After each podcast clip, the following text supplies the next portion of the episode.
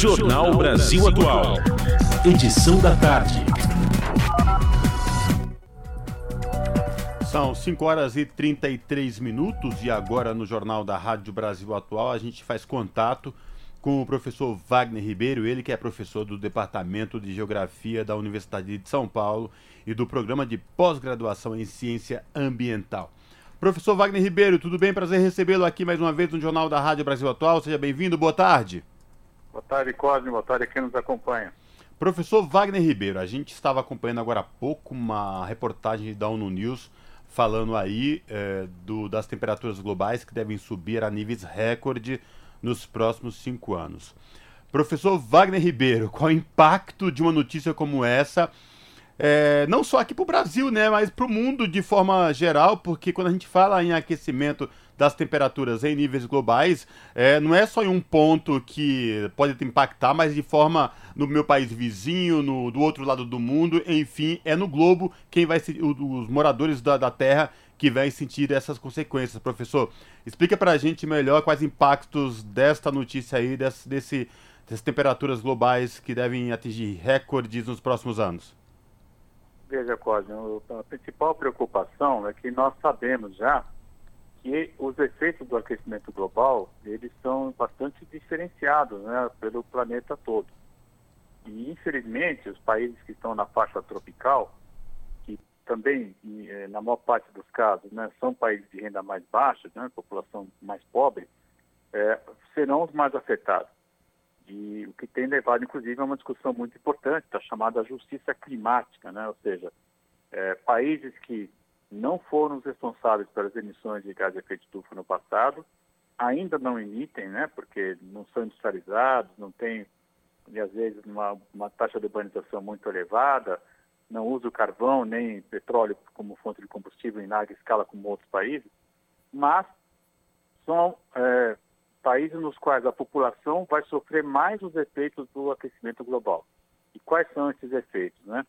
Os principais, que nós já sabemos, é justamente essa elevação do nível do mar, né, porque você tem com, com, é, é um fluido, né, o mar, então você vai ter mais calor, é, vai, haver uma expansão do, da água, e isso vai evidentemente afetar as comunidades que vivem junto a, a, ao mar, à costa, é, e principalmente também uma alteração no regime de chuvas. Né? É, essa alteração pode, pode ocorrer de duas formas, ou mais chuva, né, chuvas mais intensas do que a média, o que traz preocupações. Né? Nós, é, especialmente no Brasil, estamos, infelizmente, convivemos há muitos anos já com, com as consequências das chuvas intensas, né? É, levando muitas vezes a perdas materiais e, infelizmente, às vezes mortes né, de pessoas. E em outras situações também, essa oscilação pode fazer com que as chuvas não ocorram nos volumes médios, né, com períodos de, de seca um pouco mais longos, né, como ocorreu, por exemplo, alguns anos atrás na Amazônia e se prevê também um período de seca também na Amazônia e mesmo no semiárido brasileiro. Então, você pode ter problemas tanto por água em excesso quanto também é, dificuldades de conseguir água, por exemplo, para práticas agrícolas, abastecer cidades importantes. Nós pensamos no caso brasileiro, né, que o semiárido brasileiro é dos mais povoados do mundo. Temos cidades importantes como Campina Grande, por exemplo, na Paraíba. Né? É, você pode, podemos vir a ter dificuldades em conseguir abastecer né, cidades que têm aí um papel destacado na economia nordestina do país. Então, em linhas amplas, né, essas são as inquietações que têm levado é, é, muita preocupação. E esse documento que a Organização Meteorológica Mundial aponta, né, ele infelizmente corrobora, né, que nós estamos é, assistindo já hoje uma temperatura de 1,15 graus é, acima do que era a média global antes do período de industrialização. E isso traz muita preocupação porque, a manter-se esse aquecimento, essas consequências que eu citei talvez ocorram com mais frequência, né? gerando então mais impacto, em especial os países de renda mais baixa. Por isso a ideia de uma justiça climática, ou seja, quem causou aquecimento, né, principalmente os países que se industrializaram antes, eles deveriam agora, é, não diria, não usaria a expressão ser responsabilizados, mas ter maior compromisso né, em mitigar essas consequências nos países mais pobres por meio de doações, enfim, de transferência tecnológica, já que já se sabe, né, já, já conhecemos algumas possibilidades, algumas alternativas técnicas para evitar que essas consequências é, gerem vítimas, infelizmente, né, que, como costuma ocorrer. Professor, eu vou lhe fazer uma pergunta agora é, de leigo, no que diz respeito a, a que a gente lê e que se especula sobre aquecimento das temperaturas em níveis globais, no que diz respeito a algumas ilhotas, países ilhotas do Pacífico e, por exemplo, a Holanda na Europa, os Países Baixos. Quando se fala que essas ilhotas do Pacífico uh, que podem sumir, é, é, é, exagero ou de fato isso pode acontecer e a Holanda na Europa, por exemplo, pode sofrer drasticamente com esse aquecimento global, professor, no que diz respeito a inundações? Veja, Cosme, essa é uma questão muito importante não tem nada de especulação, não. Né?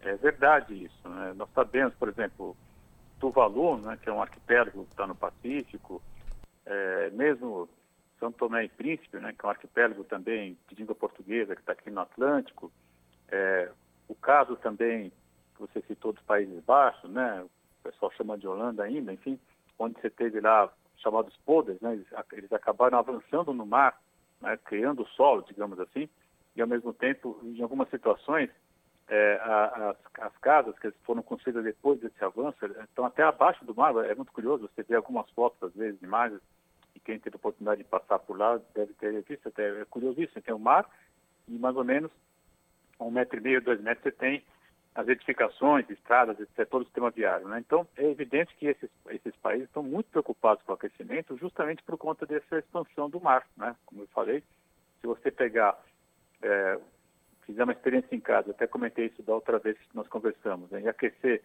numa panela, você vê que a água, quando ela tiver, ela vai se aquecendo, ela vai aumentando de volume, né? Isso acontece com leite, né? A famosa seguida as costas, o leite sobe, né? Ferve, né? Como qualquer fluido, né, aquecido, ele vai se expandir. E essa expansão, então, faz com que é, áreas né, de, de países que, que, são chamados países ilhas, elas vão ser inundadas, vão ser alagadas. Né? O mesmo acontecendo com a Holanda, com os Países Baixos. Então, é, de fato, né, esses países estão sim ameaçados em perder território, o que tem levado a uma discussão muito interessante e, e também com enorme repercussão social, que é a expressão refugiados climáticos, né?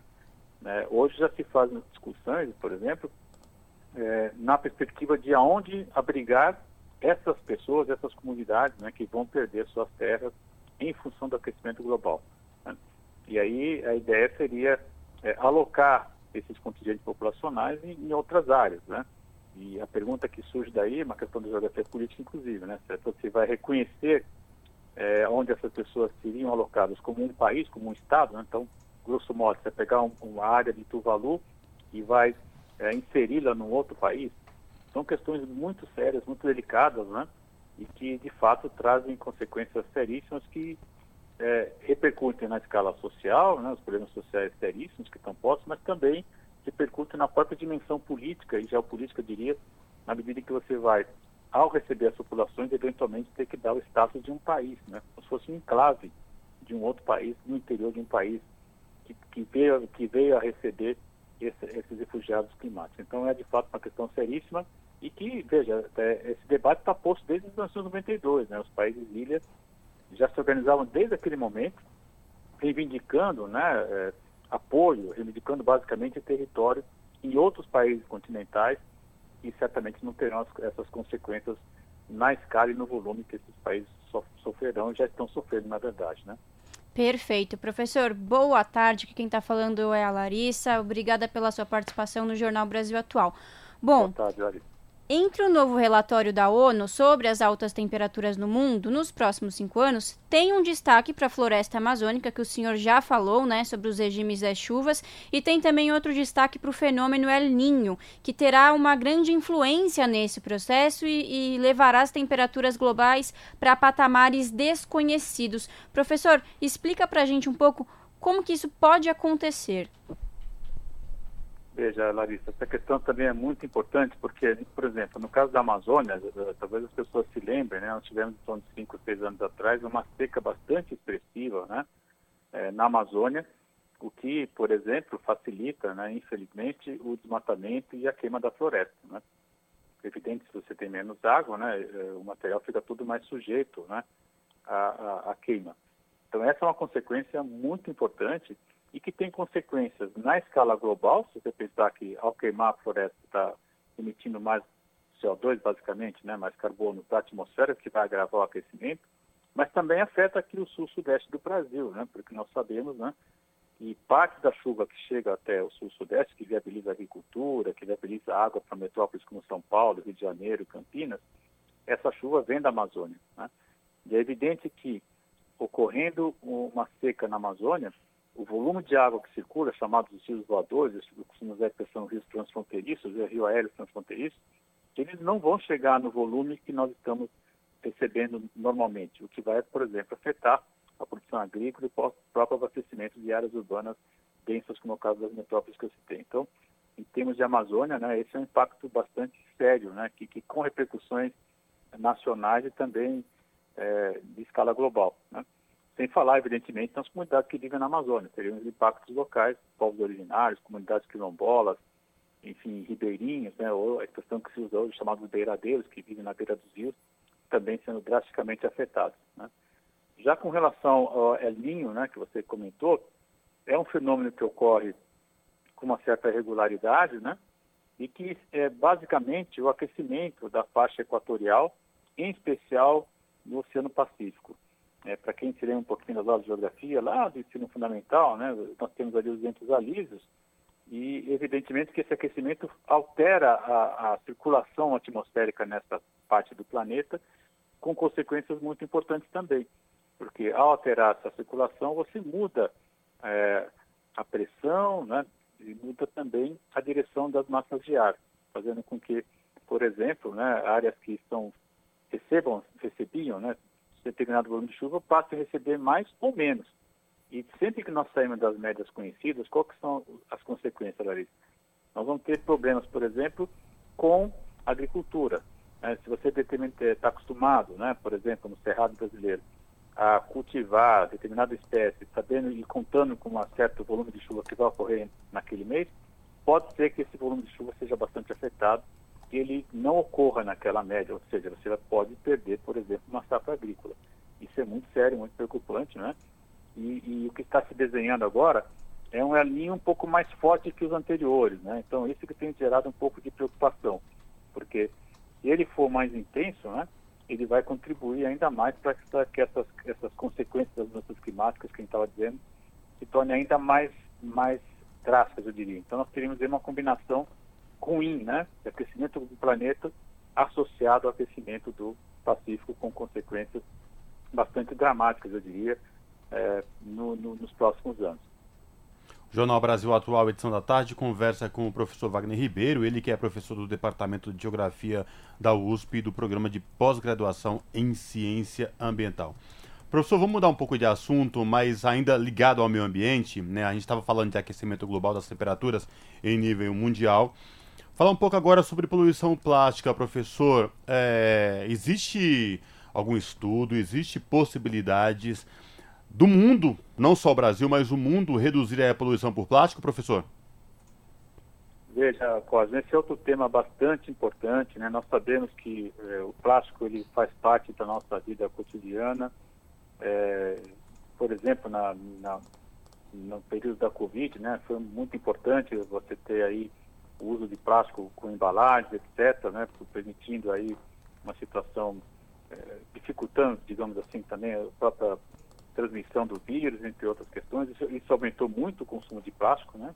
É uma questão muito importante ser, ser lembrada. Mas é, o, a falta de destino adequado para o plástico tem gerado consequências seríssimas, né? Em especial porque esse plástico acaba se decompondo e essas micropartículas elas chegam até o oceano, é, afetando, é, diria, drasticamente também toda a cadeia alimentar oceânica, né? que de algum modo depois chega até nós.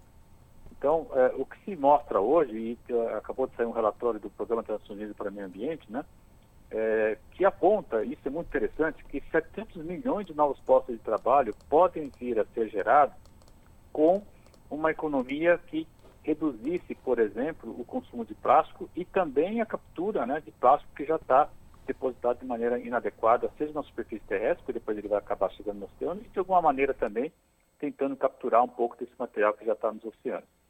Esse é um trabalho bastante importante, né, que mostra que é, uma tendência fundamental para o século XXI, né, Cosme? Nós, nós até então não estávamos muito preocupados em conservar o planeta, né? Hoje nós temos talvez que gerar emprego para arrumar né, os problemas gerados ao longo do século XX, principalmente, e até agora no século XXI. Então, eu diria que é uma maneira nova de encarar o problema, né? Vamos pensar em alternativas para é, diminuir o consumo de plástico, diminuir a, a poluição plástica, né? Então, eles apontam soluções que eu já sou um pouco mais de 60 anos, é, eu sou de um tempo, por exemplo, que nós íamos comprar leite, né? Se levava um vasilhame, né? Você ia comprar um refrigerante, uma bebida, enfim, você levava o vasilhame e trocava o vasilhame em vidro, né? Isso tudo foi abandonado, trocado por, por pelo plástico, né? É, uma das coisas que se, se reapresenta, que não é nenhuma novidade, já fez no passado, seria, por exemplo, ter é, recipientes, ainda que plásticos, mais reutilizáveis, por exemplo. Estou falando da, da questão da embalagem de bebida, mas isso pode ser aplicado para outras tantas situações, né? E é, se estima né, que de 21% a 50% dos plásticos seriam economicamente reutilizáveis, recicláveis. Então, a ideia não é, evidentemente, de uma hora a outra banir o uso do plástico, mas, mas é, diminuir a, a, quantidade de mais plástico, né? A partir de práticas como reciclagem e reaproveitamento de material já utilizado. E aí, tomando de volta né, aquilo que foi abandonado, né? nos anos 60, 70, né, qualquer, no Brasil, por exemplo, você ia fazer compra, você levava lá o seu vasilhame e trocava por um outro é, com o líquido lá que você estava comprando.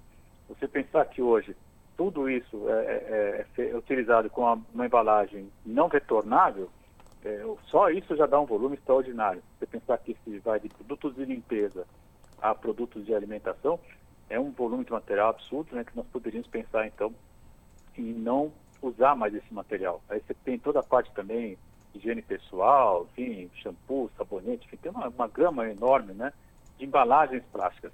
A ideia então seria, por exemplo, evitar esse uso. Né? E a estimativa é que é, com isso seriam gerados, eu, eu queria insistir nesse número, né? 700 milhões de novos empregos, novos postos de trabalho voltados à conservação ambiental e à busca de alternativas ao uso do plástico, em especial o plástico não retornável. Professor, só te cortando rapidinho, é a indústria têxtil também, né? Que precisa mudar o seu processo de roupas. Roupas feitas de poliéster, que nada mais é que micropartículas de plástico.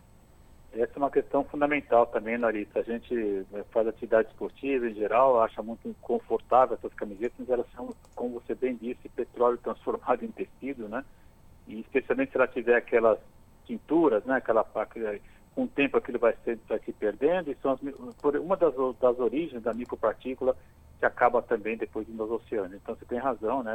Toda a parte de, de têxtil deveria também passar por, por, por novas formas né, de produção de materiais. Essa é uma questão muito importante também que você está trazendo e sem dúvida é, vai ter que chegar também a esse segmento da produção industrial. Perfeito. A gente conversou aqui com o Wagner Ribeiro, que é professor do Departamento de Geografia da Universidade de São Paulo e do programa de pós-graduação em Ciência Ambiental. Professor Wagner Ribeiro, sempre bom ouvi-lo aí sobre essas questões do meio ambiente, o que está em jogo, o que pode acontecer. Muito esclarecedor sua participação. Obrigado e até a próxima, viu? Abraço. Até a próxima. Abraço a todos. Falamos aqui com Wagner Ribeiro, no jornal Brasil Atual. As notícias que os outros não dão. Jornal Brasil Atual. Edição da tarde. Uma parceria com Brasil de Fato.